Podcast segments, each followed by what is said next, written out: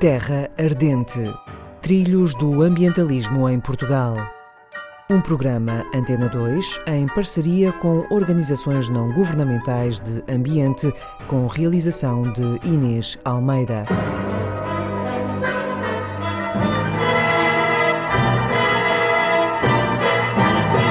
Esta semana, FAPAS Fundo para a Proteção dos Animais Selvagens. Boa tarde, Nuno Oliveira. Boa tarde. O Nuno Oliveira é presidente da direção do FAPAS, o Fundo para a Proteção dos Animais Selvagens, desde março de 2019. Nasceu em 1956, no Porto, é doutorado em Biologia pela Universidade de Coimbra, licenciado em Biologia pela Universidade de Bordeus e diplomado em Ecologia Humana também pela Universidade de Bordeus. A sua vida profissional começou em 1971 como colaborador do Núcleo de Estudos Ornitológicos da Faculdade de Ciências da Universidade do Porto e foi fundador em 1974 do Núcleo Português de Estudo e Proteção da Vida Selvagem.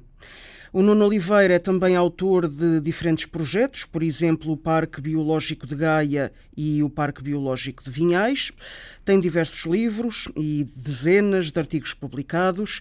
Presentemente é investigador do Centro de Estudos de Geografia e Ordenamento do Território nas Universidades do Porto e Coimbra e é também funcionário da Câmara Municipal de Vila Nova de Gaia. Muito bem-vindo.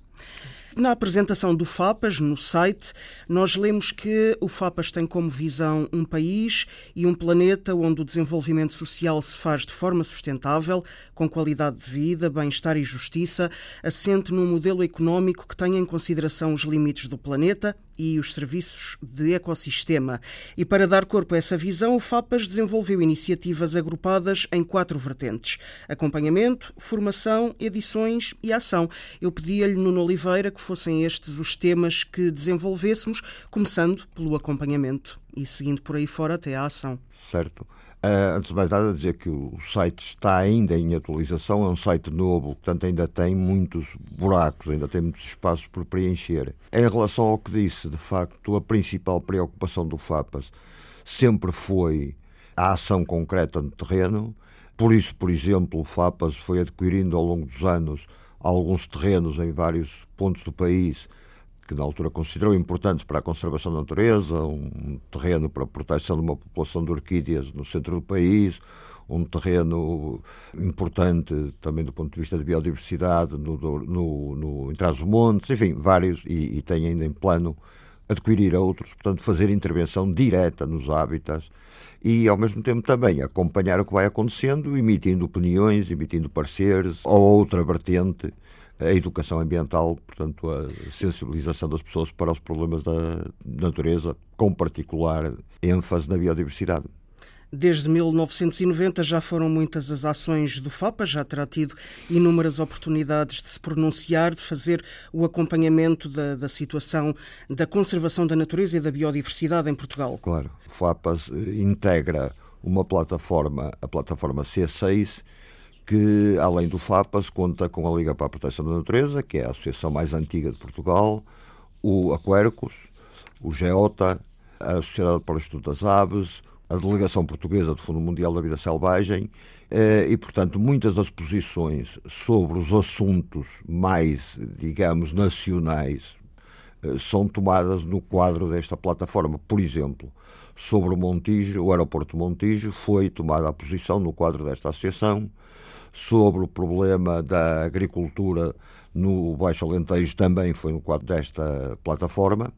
As situações mais recentes de nível nacional e a mais preocupante é a localização do aeroporto Montijo, como já disse, porque vai afetar eh, muito e, e não há medidas compensatórias possíveis a reserva natural do estuário do Tejo, que é porventura a reserva mais importante de Portugal e porventura também uma das mais importantes da Europa para as migrações das aves. E o FAPAS está ainda a fazer estudos ambientais ou já os fez e está na fase já da apresentação de resultados? Não, o FAPAS não fez estudos ambientais, o FAPAS baseou, porque não tem meios para isso, obviamente, é? baseou-se em estudos que existem e no caso concreto do Montijo enfim, nem seriam precisos estudos, bastaria conhecer a história do local para saber que levantar voos, eh, aviões, em cima de uma das maiores concentrações de aves da Europa, obviamente só pode dar asneira.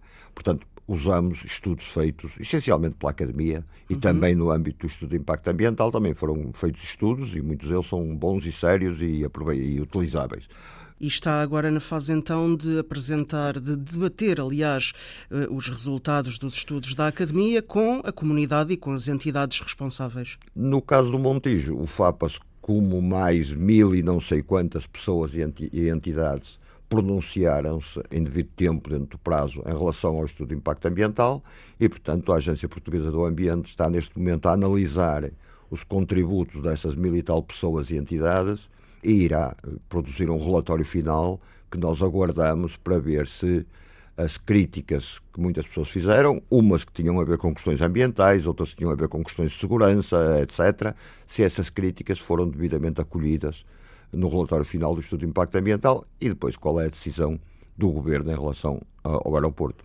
Portanto, como se lê também na apresentação do FAPAS, o objetivo do Fundo para a Proteção dos Animais Selvagens é fazer o alerta à opinião pública para que a comunidade saiba das situações, das fragilidades e das situações de desrespeito pelo ambiente ou de degradação da, da natureza.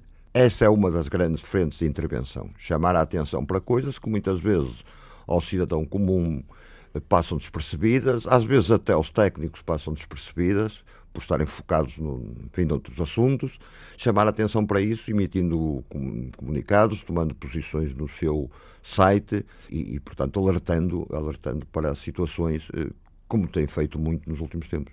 E isso articula-se com a vertente da formação, que é também promovida pelo FAPAS? Articula, embora a formação tenha alguma, digamos assim, independência funcional.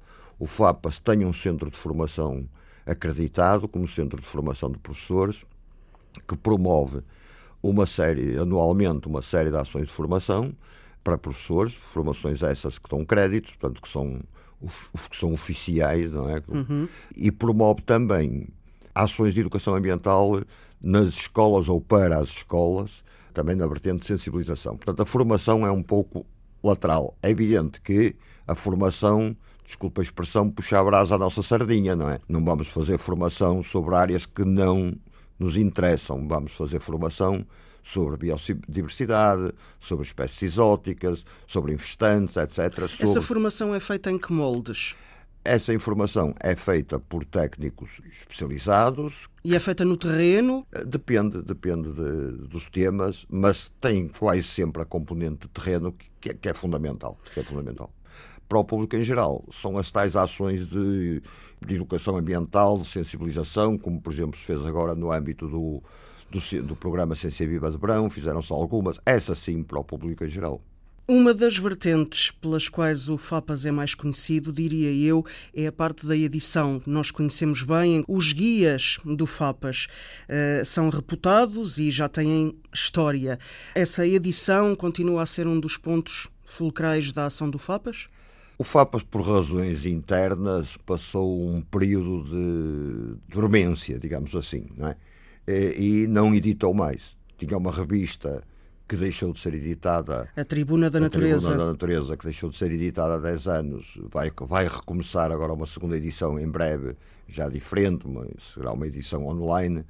E tem, de facto, uma série de guias, como disse, que à sua época, porque eles têm já uns anos, Exato. à sua época eram do melhor que havia. Exato. Felizmente para todos nós, nomeadamente para os leitores deste caso, dessas edições até agora saíram entretanto coisas mais atualizadas, melhores, que passaram os guias do FAPAS para um segundo plano. Não quer dizer que, por exemplo, o guia das árvores não continua a ser bom e interessante usado e procurado, e o das aves também. Agora, houve muita evolução. Por exemplo, nos nomes científicos, no caso das aves, no caso dos répteis e anfíbios, eh, os estudos genéticos levaram à alteração de muitos nomes científicos e hoje os guias do FAPAS padecem de alguma desatualização. Foram um momento importante da associação, é, é justo referir que tiveram um apoio enorme da Câmara Municipal do Porto, através do então vereador do Ambiente, o engenheiro Rolando Gaspar. Foram um momento muito importante, mas o tempo encarregou-se de nos pôr à disposição coisas mais interessantes e, e, e a internet então põe-nos à, à, disposição o site Aves de Portugal, por exemplo, que tem tudo atualizadíssimo, é de livre acesso e não direi que substitui um guia, porque não se pode levar o site Exato. no bolso para o campo, mas é, complementa muito. E o FAPAS está a contribuir, imagino, para a atualização dos guias e da, da compilação do conhecimento científico que se vai adquirindo. Sim, à nossa medida e dentro das nossas possibilidades. É, infelizmente, as associações, todas as associações, e, nomeadamente as de defesa do ambiente, padecem de um problema neste momento, é que o associativismo está por baixo, não é? A todos, em todas as áreas e cada vez há menos. E porquê? Consegue detectar as causas? Eu acho, eu acho que sim. Acho que sim. Menos tempo livre das pessoas. Eh, eu lembro-me nas primeiras associações, nomeadamente na que já referiu na entrada do Núcleo de Estudo da Vida Selvagem, nós diariamente, diariamente, tínhamos lá jovens estudantes universitários, estudantes de liceu, etc., que iam para lá, apoiavam, ajudavam, faziam e aconteciam. E se tínhamos uma saída ao campo, tínhamos gente a mais. Hoje isso não acontece porque os jovens estão muito mais preocupados com, com entrar no mercado de trabalho. Também há algumas restrições financeiras e, e vai tudo ficando mais disperso. Vai tudo vai tudo ficando mais disperso e o associativismo ressente-se disso porque o associativismo é voluntário, não é pago, não é? Claro. As pessoas não, não têm que ir, não, não têm que marcar ponto, não é? E se uma Assembleia Geral de uma associação há 20 ou 30 anos se fazia à noite e tinha 50 pessoas, Hoje, se tiver 10, é uma grande Assembleia Geral. Bom, passemos à, à parte da ação direta. Uh, eu sei que atualmente o FAPAS está a desenvolver uh, algumas campanhas, uh, nomeadamente em defesa do Parque Nacional da Peneda Gerês, as eventuais explorações de lítio, é um tema certo. muito atual, contra as dragagens na Ria de Aveiro e na Pateira de Fermentelos, em defesa do Rio Inha, na promoção dos jardins sustentáveis, que eu vou pedir ao Nuno Gomes Oliveira para me explicar exatamente o que é que são os uhum. jardins sustentáveis, eu gostaria que desenvolvesse um pouco estas ações que estão em desenvolvimento pelo FAPAS. Está bem, então vamos, vamos começar pelos jardins sustentáveis. Bom, primeira coisa, não há jardins sustentáveis. Não existem. Um jardim é como um canário numa gaiola. Se não se lhe puser água e comida, morre. É evidente que o canário morre mesmo. O jardim pode não morrer, pode evoluir para uma tagala, etc. Mas o jardim em si perde-se. Portanto, um jardim nunca é sustentável, tem de ter sempre intervenção humana. Agora, pode ter mais ou menos, pode ser mais ou menos sustentável. E é mais sustentável se se escolherem espécies adequadas às condições de solo e de clima do local, e portanto, logo aí vai-se ter uma maior durabilidade das, das plantas e um menor esforço de rega e é isso que se pretende, e foi isso que se pretendeu com a experiência. Mas é ou não fundamental que, por exemplo, os centros urbanos tenham jardins? É fundamental que os centros urbanos tenham jardins. E por esse motivo é fundamental que sejam o mais sustentáveis, o mais sustentáveis possível. porque as câmaras não têm dinheiro que chegue para pagar água de rega. Quer dizer, ter relevados em Portugal é um luxo asiático, não é? Porque os relevados são do norte da Europa, não são do Mediterrâneo. Uhum. E nós estamos no Mediterrâneo. Portanto, os relevados verdinhos só se aguentam à conta de água com fartura e, e até adubos nos campos de golfe, etc. Temos que ter jardins que aguentem viver com a água da umidade atmosférica e com a água da chuva. Caminhar para isso, o mais possível. Agora, só uma coisa, que começou por dizer se era importante ter uh, jardins na cidade. É por várias razões. Os jardins conferem amenidade à cidade, são sítios agradáveis para passearmos, claro. mas também por outra coisa muito importante. Os jardins são espaços não impermeabilizados. São espaços que permitem a infiltração da água da chuva no solo. Exatamente. E isso é fundamental para as restantes plantas, para contrariar a impermeabilização da cidade, é fundamental ter áreas na cidade que permitam a infiltração da água da chuva. Eh, as outras questões que me colocou, por exemplo, a Ria da Beira, a Patria de Fermentelos, as dragagens, nós não percebemos qual a necessidade de dragar uma área tão extensa de canais. Até percebemos que o canal, os canais centrais, o canal central, seja dragado em favor do turismo. Eh, não temos nada contra o turismo fluvial, quando feito com conta, peso e medida. Agora, uhum. dragar canais interiores, onde praticamente não se passava nada, quando muito ia um moliceiro, um, um barco de pescadores locais, que infelizmente quer moliceiros, quer barcos de pescadores locais estão a desaparecer, mas não havia grande entrada de gente, grande não eram grandemente devassados. Estar a dragá-los para quê? Quais são as consequências a médio e longo prazo desta dragagem consecutiva? As consequências, olha, para já pode ser eh, a destruição de alguma flora local, porque, por exemplo, na, dragagem da Barrinha dos Moris, eh, ali junto a Espinho, parte dos dragados foram postos em cima de uma população de orquídeas selvagens portanto deram cabo dela, obviamente. Uhum. É? Essa pode ser uma das consequências. Mas a consequência maior, a que mais nos preocupa, nos canais da Ria de Aveiro e, e na Pateira, é devassar zonas que não estavam devassadas e permitir um desenvolvimento de um turismo fluvial, aquático, de contacto com a água, que o meio não tem capacidade de acolher.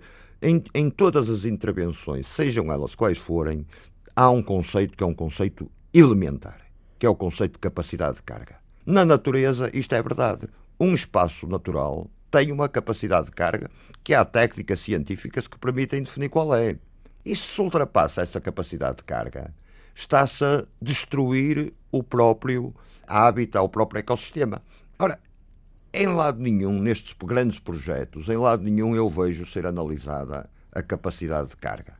E é essa a nossa apreensão em relação às dragagens e é essa a nossa apreensão em relação a uma batalha, entre aspas, que está em cima da mesa, que é a Reserva Ornitológica do Mindelo.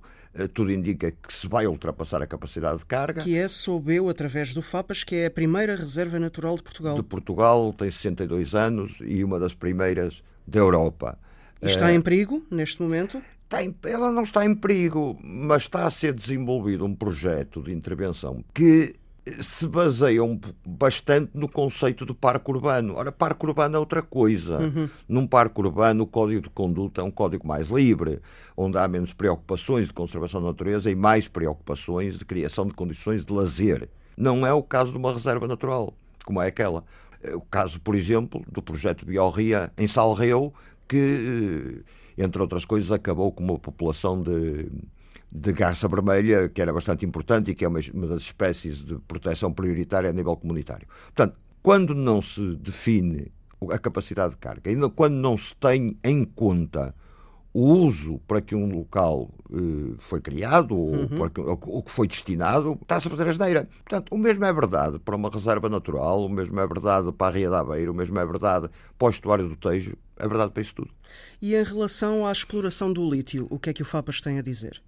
Ora bom, o FAPAS não gosta muito de se pronunciar sobre questões que são de outro âmbito e não do âmbito da conservação da natureza. Mas o FAPAS também é composto por cidadãos, também tem a sua opinião. Em relação ao lítio, não é a exploração que está em causa, é a forma de exploração. A população teme pelo impacto da exploração a céu aberto.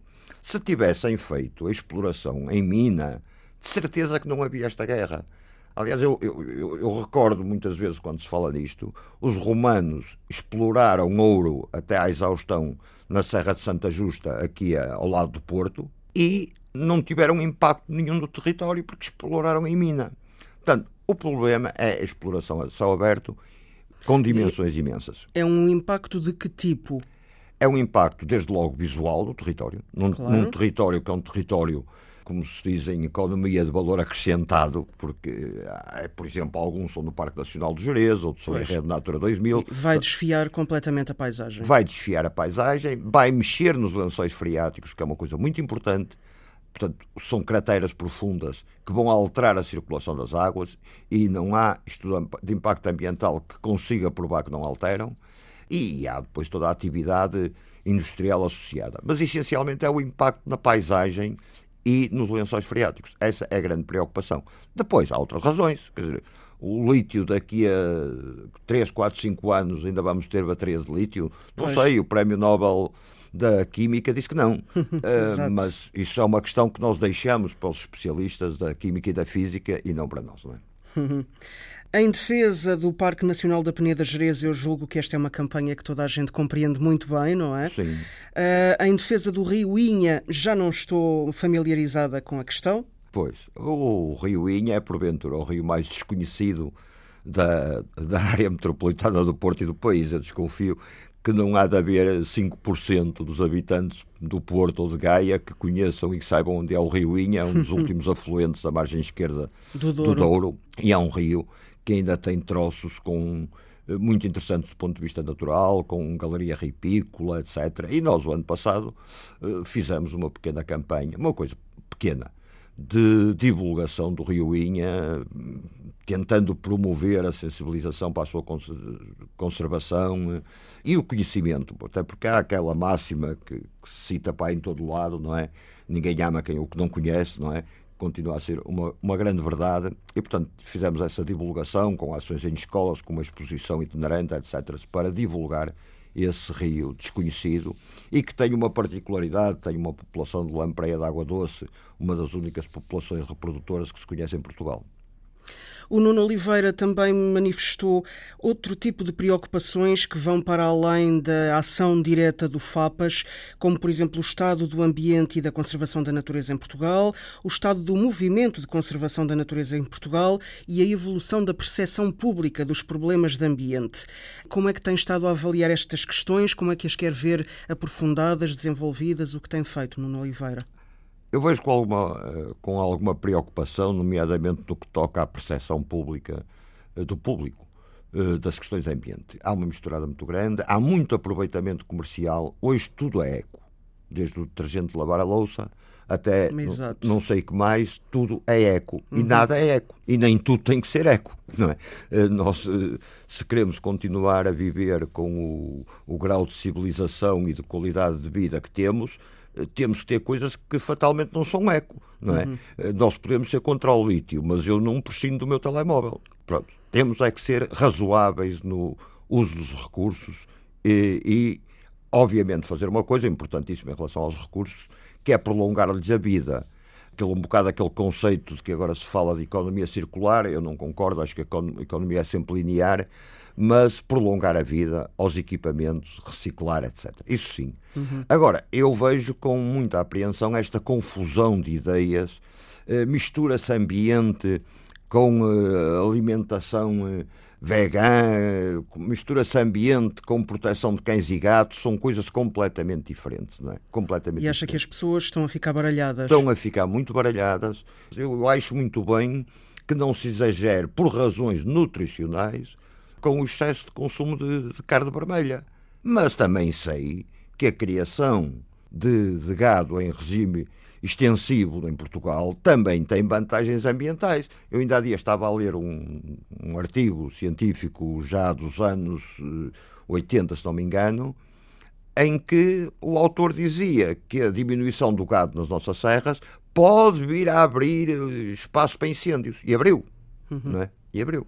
Portanto, não vamos misturar isto, vamos ter que ver as coisas com algum fundamento. E hoje, felizmente, felizmente, hoje todos nós temos uh, obrigação de ler. Todos nós temos acessos a fontes. Eu sei que, o, que a internet está cheia de patetices. Pois mas era também o que eu ia dizer. É, é, que o cidadão, neste momento, tem excesso de informação. Não sabe para onde é que se há de virar. Porque em todo o lado há informação, mas não sabemos se ela é fiável. Mas tem que aprender a filtrar isso. Se for uma, um site de uma universidade, por exemplo, dificilmente tem informação que não é de qualidade. Se procurar na internet em PDF, vai ter acesso a artigos que dificilmente não são de qualidade. Portanto, há, há que filtrar, há que ver qual é a fonte e temos as fontes todas à disposição. Portanto, há que, há que procurar há e há que tirar há que partido das vantagens enormes que temos agora. Claro, claro, do mundo, do maravilhoso mundo novo, como dizia o outro.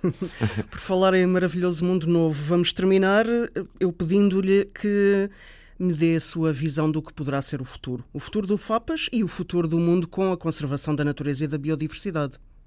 Olha, o futuro do mundo não me preocupa. Preocupa-me o futuro do homem porque o mundo lá de arranjar. o planeta Terra lá de arranjar, porque ele já se. Já, já se regenerou muitas vezes. E já, já viveu, passou por muito. E já viveu muito sem homens, sem existirem homens, portanto também continuaria a existir sem homens. Preocupa-me o futuro da minha espécie, que é o Homo sapiens, não é? que está a utilizar em excesso o ambiente de que depende já há bocado falei da capacidade de carga e volto a esse conceito. Nós ultrapassamos a capacidade de carga do planeta. É vulgar chegarmos aí ao mês de agosto e haver associações ambientais internacionais, etc., que dizem: pronto, no dia tanto de agosto, a humanidade já ultrapassou aquilo que podia consumir no planeta. Uhum. É verdade, nós consumimos demais. Temos que inverter, inverter isto, não é? E fazer aquilo a que alguns já desde os anos 70 ou até antes falam em decrescimento. Não é ir para pior, não é deixar de ter telemóveis, mas é ter isso tudo razoavelmente temos que diminuir isso, senão o nosso planeta está em causa e todos nós sabemos, vemos as notícias, o aquecimento global, a destruição das florestas, que tem muito a ver com o aquecimento global, não é? Porque as árvores é que fixam o, grande parte do carbono atmosférico. Temos que travar esse processo se queremos andar por cá mais uh, uns milénios, não é? E se queremos ter qualidade de vida, porque as consequências do aquecimento global não levam fatalmente ao desaparecimento do homem, à não é? extinção. Não, mas levam, levam, por exemplo, a que nós tenhamos em nossa casa aparelhos de ar-condicionado e que a fatura da eletricidade ao fim do mês vá para o, sei lá bem dizer, ao dobro, triplo, quádruplo, não interessa, não é? Ou numa situação mais extrema que tínhamos de viver debaixo da terra, porque na, à superfície já está calor demais já e não está podemos... calor demais, ou ter que, eu ter que migrar, fazer migrações maciças para o norte, uhum. coisas assim do género. Portanto, essas são as grandes preocupações. Quando uma espécie ultrapassa a capacidade de carga, atinge um estado que se chama o estado de praga. Neste momento, uma das grandes pragas do planeta é o homem. É a humanidade. É a humanidade. Pronto. Vamos relação... deixar de o ser, é, é isso que pretendemos. Eu acho que sim, acho que sim, acho que sim. Eu sou otimista, não, não, não, vejo, não vejo a desgraça no fim da linha. Em relação à associação, há que se adaptar aos tempos modernos, às necessidades modernas.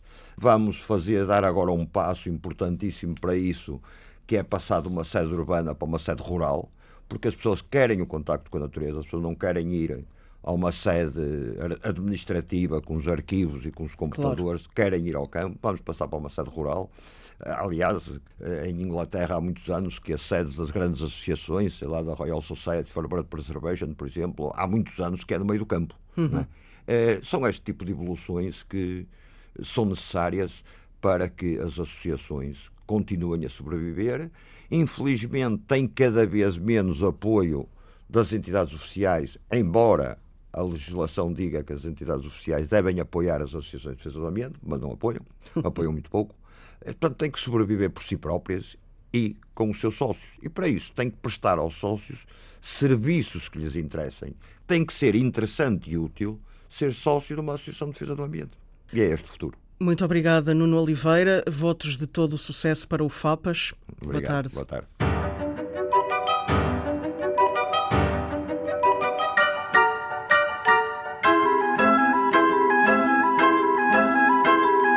Terra Ardente Trilhos do Ambientalismo em Portugal. Um programa Antena 2 em parceria com organizações não governamentais de ambiente, com realização de Inês Almeida.